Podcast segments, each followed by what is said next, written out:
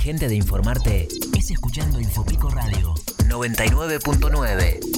La noticia en el aire. Ya llegó la primavera. Se acabó. Me, me inicia diferente este tema. Qué loco. Qué lindo, ¿no? Qué lindo. Y arrancó la primavera. Está, Arranca hoy. Estás, desconocido, Miguel. ¿Por qué? La primavera corte. me pone así. Sí, sí. Me no. pone así, aparte tiene que ser más estudiante, la educado. primavera, es, es una es una época muy particular. Es linda, es O sea linda. que El vamos- polen. estamos, en diálogo- estamos en contacto en diálogo, ya lo tenemos en el aire ahí a, Al a- gran. a gran Cocovieta, exactamente. Lo veo caminar todos los días a la tarde. Pasear el perro. cinco y media, sí, paseando el perro por Sí. la avenida San Martín entre 17, entre 19 y 21. ¿Puede ser Coco esto o es una imaginación que tengo? Por favor, es cierto. ¿Cómo les va? ¿Qué dicen? viste, viste, es cierto, sí, con capucha, viste, llevando el perro, grande el perrito, ¿eh? Sí, es parte del recorrido que tengo. Justo doblo ahí en la avenida para pegar la vuelta. Así Muy que sí, lo hago habitualmente todos los días. Muy bien, muy bien, sí, se lo ve, se lo ve en estado, ¿eh? se lo ve bien, se lo ve bien. Bueno, en Uh, estado es otra cosa. Se lo ve bien. ¿Al perro? No. No, no, se lo ve, no. Ah, no, no, eh, no, porque está hablando del perro y se lo ve en buen estado. Dice. No, Coco, impresionante, bien caminando Por ahí. favor, no. eh, es lo que me permite más o menos mantener a raya el peso, el hecho de poder hacer ese circuito y después cuidarme algo en las comidas de lunes a sábado y bueno, y tener un buen permitido el domingo. Un buen per- ¿Y ese buen permitido en qué consiste? ¿Se puede saber? o- Alcohol. Ah, bien, Bien. bien. Alcohol etílico, no. Claro. No, no, no. Alcohol, tomo alcohol los domingos al mediodía. Muy bien. Ah, un Eh, blanco, único día de la blanco, semana, rosado, tinto. Cerveza. Ah, mira. Detesto el vino. Mira vos. Mira vos. No lo hacía Vamos la conociéndolo cerveza. de a poco a Coco. Sí. O sea que cuando lo invitemos Sí. a un asado, cerveza Y que me gusta algo. la cerveza que venden en el supermercado. ¿eh? Le metería una bomba a todas las artesanales, Total, viscosas, que parecen dulce de leche. Por fin, por fin alguien que trae una cerveza normal. Piérdansela en el fondo del traste. no, no. Coco, tranquilo, tranquilo. Tráeme la que venden en el supermercado, la ligera, esa rubia, amarilla. Sí, la No. normal diría No, yo. Viste, dicen, no, abrí un barcito nuevo, vamos a tomar un- una No. cerveza artesanal, anda, ponele una bomba, pero qué cerveza artesanal, viejo. Qué dale. O sea que artesanal nada. Usted es Bien, de la Brahma. vos. Es Bueno, es de la Brahma. Lo- él. yo lo voy a es la invitar a. Es de la Brahma, sí. Lo voy a invitar a comer y le vamos a traer cerveza casera. Esos botellones de 5 litros, de 2 El- litros que vienen, viste que. Pero no, pero ¿para qué? No, no, no lo tomo, a mí no, no. No, Pregunto. me gusta la, la que viene eh, en el supermercado, esa la industrializada. Corona con limoncito, no. No, mm, eh, me gusta, eh, por ejemplo, eh, mucho la Estela Artois, tomo. Sí, Ah, pero eh, no toma cualquiera tampoco. Sí, Corona. bueno, pero también tomo, si Una tengo que tomar vez. Quilmes, tomo Quilmes, llevo lo, lo que haya, no, lo- no, en ese sentido no, no soy muy exquisito, ¿eh? Está bien, mientras sea industrializada, nada de lo otro que tiene un Sí, gusto sí, sí, no, totalmente arte- extraño. Y que me vení con eso de, de la IPA roja, la pera, anda con eso, pero no, hombre. Y bueno, de, de- Sí. de hecho, participan en concursos nacionales todo este tipo de Sí, cerveza. pero yo, yo Sí, comparto con Coco. bueno, y No, no, que ahora, yo- viste, hay una propaganda que dice, esta la podés combinar con carne, esta la podés combinar con pescado, pero no, hombre, no, no, no. Rubia y ligera, nada más. Sí, común, así, a la antigua. Miguel Ángel. Una cervecita. No, no, no, me quedé pensando, me quedé pensando en esto de la cerveza. Yo comparto la cervecita artesanal. ¿eh? No, no, no, a mí no me pero bueno. Bueno. Coco querido, ¿y qué pasa con la economía? Ha pasado a segundo plano, ¿no? Ya no, ya no es este, este, este Está- caja de resonancia que había casi Para mí porque está blindado el 15 o hombre. 20 días atrás. Con- contanos qué lecturas es de la realidad. A ver, eh, verdaderamente eh, al peronismo en algún momento va a haber que hacerle un monumento porque está llevando adelante un ajuste eh, fiscal y monetario ortodoxo, neoliberal, como el que recomienda el consenso de Washington, el que recomendaba hace 20 años, y nadie habla de eso y se hace sin tirar una sola piedra y eh, la verdad que es eh, profundamente llamativo porque inclusive se incorporan medidas totalmente contradictorias con eh, la ideología y el herramental del kirchnerismo. Vos pensás que hubo una devaluación a medida de los ojeros, del sector más concentrado de los ojeros, que es el que pudo aguantar la mercadería hasta acá. Que es el mismo sector que en julio del 2008 lo acusaban de cultivar un yuyo verde. Esos mismos que en julio del 2008 eran el anticristo, ahora los premiaron con una devaluación a medida. Y nadie dijo nada. El ajuste fiscal incorporó el recorte de fondos a programas que son identitarios del kirchnerismo, como el Conectar Igualdad, como el Procrear, y nadie dijo nada. Así que, en ese sentido, eh, digamos que eh, el ajuste se digiere eh, en el seno de la coalición de gobierno, aunque el resultado que la política económica pueda llegar a tener todavía es incierto, porque no se termina de disipar el riesgo de un sacudón cambiario, esta es la realidad, por el nivel de brecha cambiaria que aún tenemos. Esto es un problema central, el de la brecha, porque eh, de manera eh, individual eh, genera un comportamiento delicado por cada uno de los agentes económicos. Porque lo que hace la brecha Sí. eh, es eh, darle el combustible a la inflación. ¿Qué quiero decir con esto? Lo voy a poner en la cabeza de cualquier comerciante que está escuchando y en palabras, eh, digamos, eh, un poco más técnicas, pero se va a entender igual. a ver. Lo que hace la brecha concretamente es traducir la expectativa devaluatoria que tienen los agentes económicos. Es decir, todos dicen, loco, acá va a haber una devaluación en cualquier momento. Entonces, ¿qué pasa? Cada comerciante entra a funcionar con inventario lleno, semilleno. ¿Por qué? Porque no se deshace de la mercadería. ¿Por qué? Porque en cualquier momento va a haber una devaluación y los valores van a ser otro. Entonces, tiene que vender lo mínimo indispensable. Ahora, vender lo mínimo indispensable a un precio más caro, ¿por qué? Porque tiene que sostener la estructura que tiene, vendiendo menos. Suele- su- suena Entonces, raro ahí esto. está el problema. Suena raro esto de vender menos, ¿no? Este, con la necesidad que hay. Pero está bien, pero si vos eh, ponés, te pones a indagar, eh, acá en Pico nomás, eh, de los comercios más tradicionales, lo que están haciendo y están vendiendo a cuenta gota. ¿Por qué? Porque están funcionando con el inventario lleno. Agarra un tipo que eh, vende coche usado y fíjate qué es lo que está vendiendo. Está vendiendo para subsistir, nada más.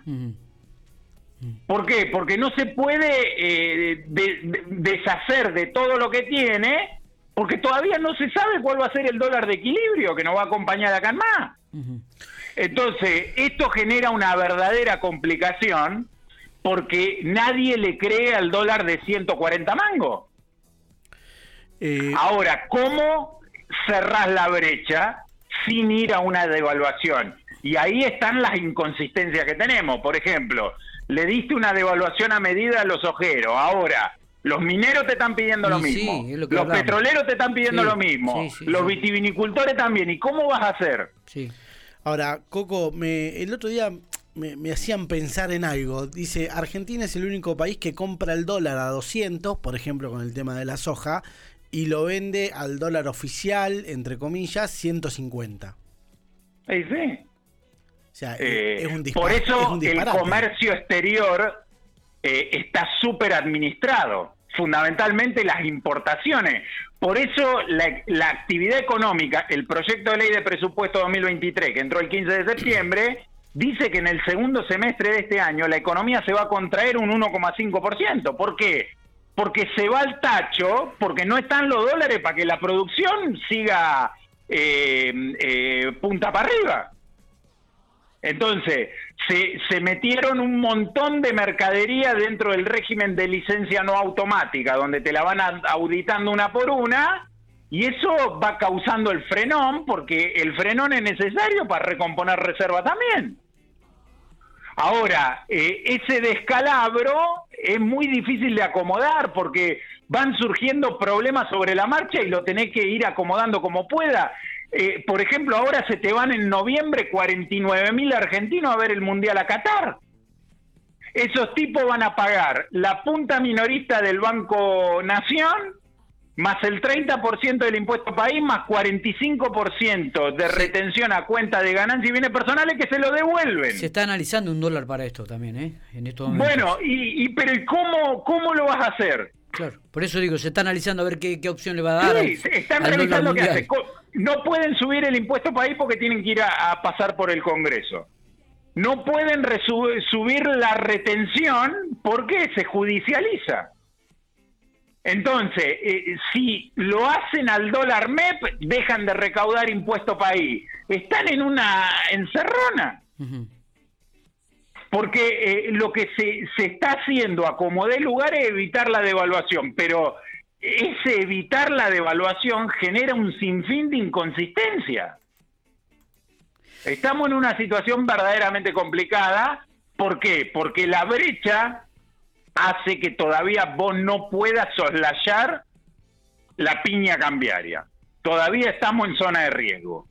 Eh, y, y eso en un contexto donde se ha hecho una carnicería en materia fiscal, se ha subido ostensiblemente la tasa de interés de referencia de la política monetaria que ha hecho disparar el costo del crédito al cual se endeudan las familias para consumir y las empresas para invertir. Eh, este, eh, se ha acelerado violentamente la tasa de devaluación diaria del tipo de cambio oficial, ya está arriba de la inflación en el proyectado mensual. Eh, es decir, eh, vamos a una economía recontra recesiva, fruto de las medidas que se han tomado, y aún así la brecha no cede. Entonces, ese es el problema que estamos teniendo. Y se toman eh, eh, medidas, por ejemplo, eh, que son terriblemente injustas. Eh, la semana pasada, el Banco Central de la República Argentina comunicó que aquellos que forman parte de la segmentación energética con subsidios tomados no, pueden comprar dólar Dólar. ahorro. Sí. Sí. Eso es Sí. totalmente injusto. ¿Por qué? Yo te pongo un ejemplo. Un eh, empleado de comercio, categoría maestranza A, que cobra 150 lucas mensuales, le sobran 10 y quiere protegerse de la inflación. Pensá que el propio proyecto de ley de presupuesto 2023 dice que este año, el 2022, cierra con 95% de inflación. Lo dice el Ministerio de Economía. Entonces, este tipo que quiere proteger esa 10 luquitas comprando dólar ahorro, no puede porque tomó el subsidio. Ahora, vos tenés acá en La Pampa, acá en Pico, concejal y funcionario del Departamento Ejecutivo Municipal cobrando 500 lucas, diputado provincial cobrando un palo, ministro del Poder Ejecutivo cobrando un palo, funcionario del Poder Judicial que arrancan en las 500 lucas y llegan a un palo y medio como un ministro del Superior Tribunal de Justicia. Todos esos tipos pueden comprar todos los dólares ahorros que quieran, porque están afuera del umbral de la segmentación. Es una locura. Le están guardando los dólares a los que más tienen. ¿Y eso por qué? Porque se- de- son los problemas que surgen en el día a día. Y es muy difícil de resolverlo.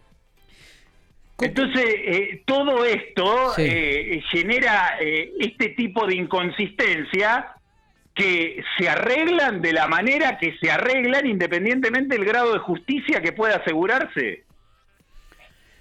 Te meto en el ámbito político, Coco, si, si es que se puede, ¿no? Y tenías alguna Por respuesta. Eh, el tema de las pasos, ¿lo ves de buena manera que se suspendan o que realmente se, llegue- se lleven a cabo? Por el costo también. A mí ¿no? las pasos me gustan porque eh, permite que la gente meta la nariz adentro de los partidos políticos. Porque si las candidaturas las arreglan entre los políticos, eh, los políticos son gente muy mañosa, con lo cual las estructuras partidarias son las que terminan eligiendo los candidatos y no la gente. Eh, pero eh, el gobierno tiene interés en que las pasos se suspendan para poder desorganizar a la oposición, esto es claro. Porque si a vos te sacan la herramienta de las pasos, no tenés eh, un método eficaz de poder dirimir candidaturas. Claro. Bueno, nosotros en el 2019 no hubo acá en la provincia de La Paso, eh, en La Pampa.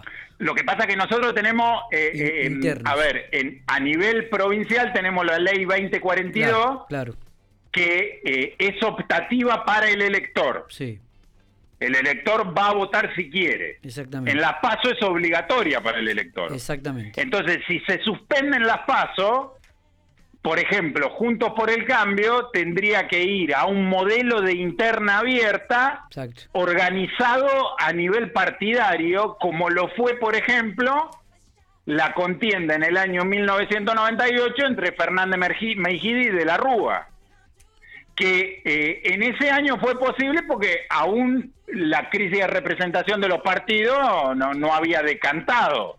Hoy pensar en una interna de ese tipo es imposible, aparte con un costo sideral y, y- y con eh, eh, final incierto eh, po- por, cómo podría llegar a suceder. Ahí está, ahí está. Pero, eh, es decir, el gobierno está interesado en desorganizar a la oposición. Schiaretti, eh, que se ve amenazado por Junto por el Cambio, le va a dar los votos para tumbar las pasos y la gente de los libertarios también aseguraría los votos porque tiene interés en complicar a Junto por el Cambio, con lo cual es muy posible que se tumben las pasos. Eh, Coco, la última, como siempre, pidiéndote algún consejo, ¿qué hacemos, no? ¿Qué, qué hace el, el- el trabajador? ¿Cómo, cómo- qué- qué- qué- qué- ¿Cuál es la manera de movilizarse y de manejarse a partir de ahora? Vuelvo a la misma receta de la otra vez. Compren eh, en la medida de lo posible eh, la mercadería que necesiten y se puede comprar algo más eh, porque es mucho más redituable ahorrar en la alacena que con peso en los bolsillos. Así que en ese sentido, eh, acudir eh, a llenar la alacena es una buena manera de defender el mango. Aquel que todavía quedó en vida y puede comprar dólar ahorro, que lo siga haciendo. Y después, eh, si aún así a alguno le sobra un mango, eh, un plazo fijo ajustable por inflación para el escenario en el cual estamos, eh, que vamos con tasas de entre el 6,5 y el 7% de inflación mensual de acá adelante, eh, es una opción como para tomar a la mano. Y evitar eh, eh, financiaciones porque el costo del crédito se ha disparado totalmente y evitar, eh, igual que la otra vez, planes de ahorro y capitalización porque la cuestión cambiaria no está clara. Es decir, si te llega a agarrar una devaluación con un plan de ahorro tomado, es preferible estar muerto, eh, pero eh, en la medida de que nos manejemos con esas coordenadas, digamos, lo vamos a poder pasar eh, achicándonos, sacrificando calidad de vida, pero cumpliendo con el objetivo de subsistir. Coco, gracias por estos minutos, como siempre. eh. Abrazo grande, nos vamos a estar hablando dentro de pocos días nada más. Bueno, por favor, entera disposición entonces. Abrazo, abrazo grande.